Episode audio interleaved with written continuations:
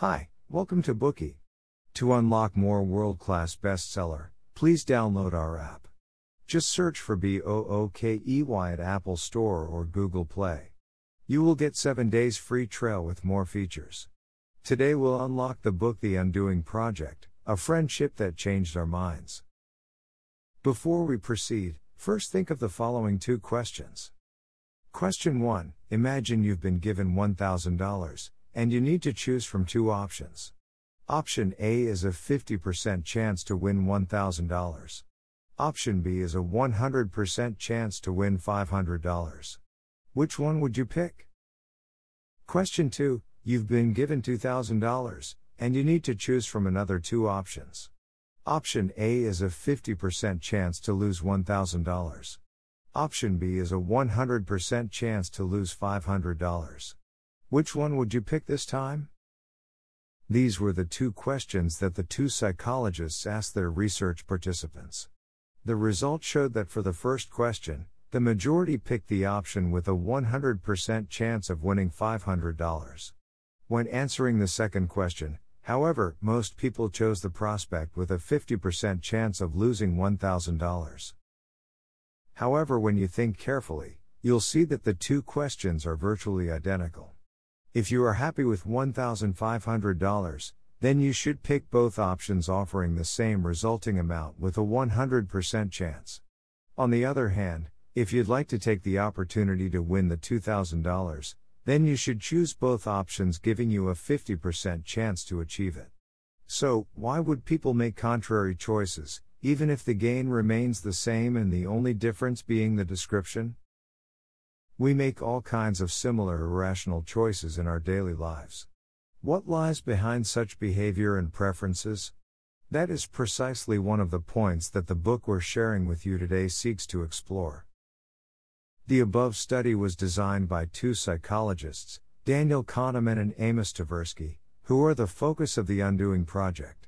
In the 1970s, they began their research on the human thinking process. They initiated the scientific understanding of decision making and judgment, which subverted the basic assumptions of the traditional economic theory, and later developed behavioral economics. The author Michael Lewis is a best selling American author. His most famous works include Liar's Poker, in which he described the Wall Street culture in the 1980s. The Big Short, in which he investigated the subprime mortgage crisis, and The New New Thing. Among all his works, Liar's Poker and The New New Thing were listed by Forbes as among the 20 most influential business books of the 20th century. Bookey also has Liar's Poker and The Big Short on its platform. Feel free to listen to them if you are interested. The Undoing Project is at once partially a biography of the two psychologists, and partially a report on their research results and contributions. It recounts a history of the development of behavioral economics by Daniel Kahneman and Amos Tversky. When comparing with the book Thinking, Fast and Slow, written by Daniel Kahneman himself, which examines the main ideas of behavioral economics, The Undoing Project is a work that is almost complementary to it. This book offers readers more than just fascinating stories of what happened between the two academic leaders, but also knowledge on psychology and behavioral economics. Using this knowledge, we can become more aware of our irrational decisions when we make them, and thus more capable of making better judgments in our lives.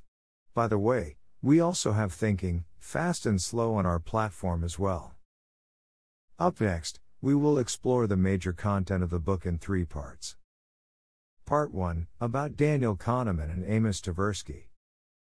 Part 2 Kahneman and Tversky's research on human judgment and prediction.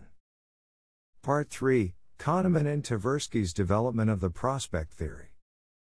Let's begin with Kahneman and Tversky's personal stories. Daniel Kahneman is one of the most influential psychologists of our contemporary age, renowned for his combination of psychological and economic research. He was awarded the 2002 Nobel Memorial Prize in Economic Sciences. Amos Tversky was a behavioral scientist, known for his research on decision making.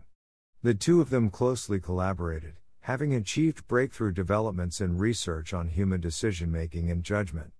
They were inseparable when working together. It is said that during the entire day except for bedtime, they could usually be found side by side. Tversky's wife Barbara even said, their relationship was more intense than a marriage. Strangely, though the two had very different personalities. It was almost unbelievable that they could get along so well. So, how did the two get along? Kahneman had both serious doubts about himself and the entire human race. This was a result of his childhood experience. When he was about six or seven, the Nazis occupied Paris. As a Jew, Kahneman learned not to trust anyone, as this was a survival necessity. One evening after curfew, while little Kahneman ran by a Nazi German soldier on his way back home, the soldier beckoned him over. According to the German regulation at that time, Jews had to wear a yellow Star of David badge on their outer clothing.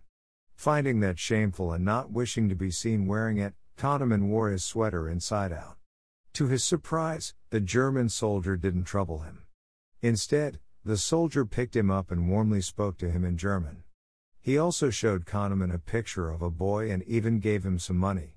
This incident, together with his later experience of fleeing the occupation, always made Kahneman wonder why did so many Jews make the miscalculated decision to stay put when the Nazis were already ravaging many parts of Europe, and they could have had the chance to flee? Why did that German soldier whose duty was to apprehend Jews not see that the boy in his arms was in fact Jewish? Perhaps it was some of these thoughts that later inspired Kahneman to delve into human misbehavior as his research focus. Unlike Kahneman, who is suspicious by nature, Tversky was more courageous and more confident. Although he didn't yet know how to swim when he was 12, he dared to jump into the swimming pool from a 10 meter diving platform when someone challenged him. Luckily, someone saved him from drowning. Later, when the Israeli paratroopers were recruiting for the military, Tversky immediately volunteered. Too thin to qualify, he drank enough water until he gained enough weight.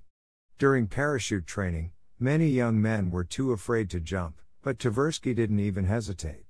It's said that he jumped down 50 times. Once, he jumped accidentally into a hornet's nest and was stung so badly that he passed out. So, how did the two so different from each other and so unlikely to interact become research collaborators? Well, they both went to study in the United States, and spent six months together at the University of Michigan. However, at the time, they didn't even know each other. Later, at different periods, they both returned to Israel to teach at the Hebrew University of Israel. As their research fields were different, however, they didn't have much in common to talk about. Then one day, Kahneman invited Tversky to his seminar on applied psychology. In the seminar, they debated on how people in their process of decision making responded to new information.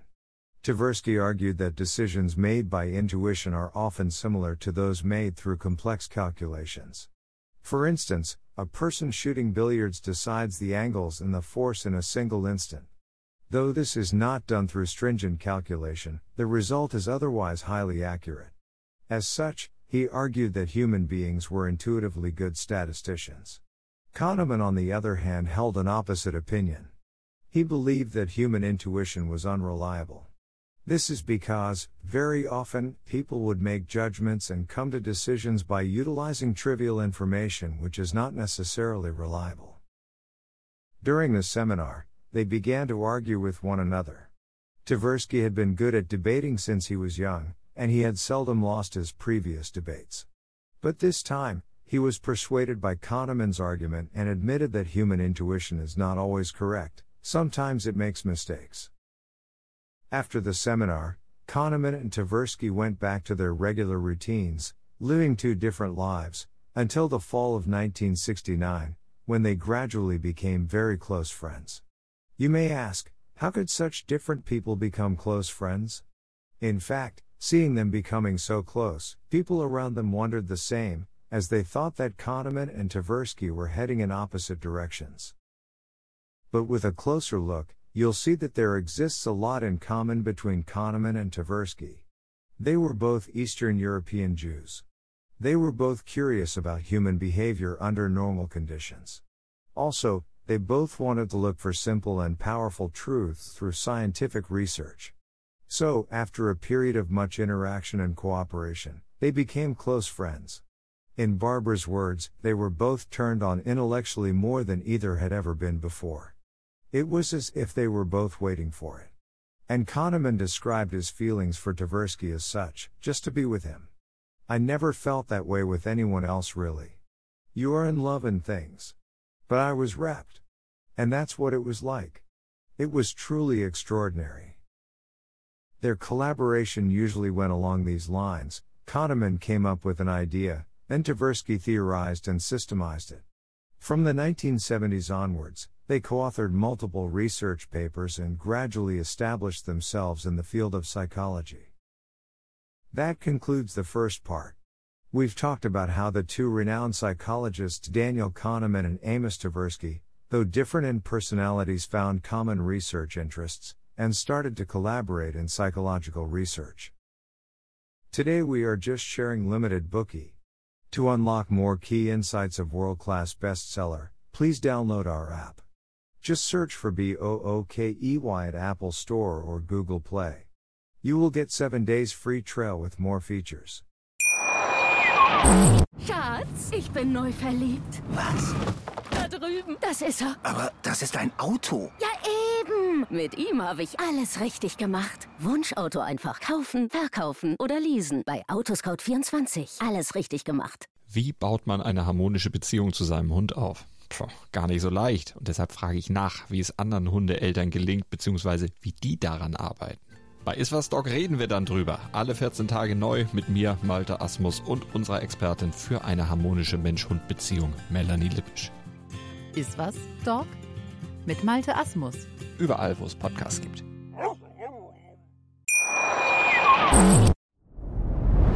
Dir hat dieser Podcast gefallen? Dann klicke jetzt auf Abonnieren und empfehle ihn weiter. Bleib immer auf dem Laufenden und folge uns bei Twitter, Instagram und Facebook. Mehr Podcasts findest du auf meinpodcast.de. Schatz, ich bin neu verliebt. Was? Da drüben. Das ist er. Aber das ist ein Auto. Ja, eben. Mit ihm habe ich alles richtig gemacht. Wunschauto einfach kaufen, verkaufen oder leasen. Bei Autoscout24. Alles richtig gemacht.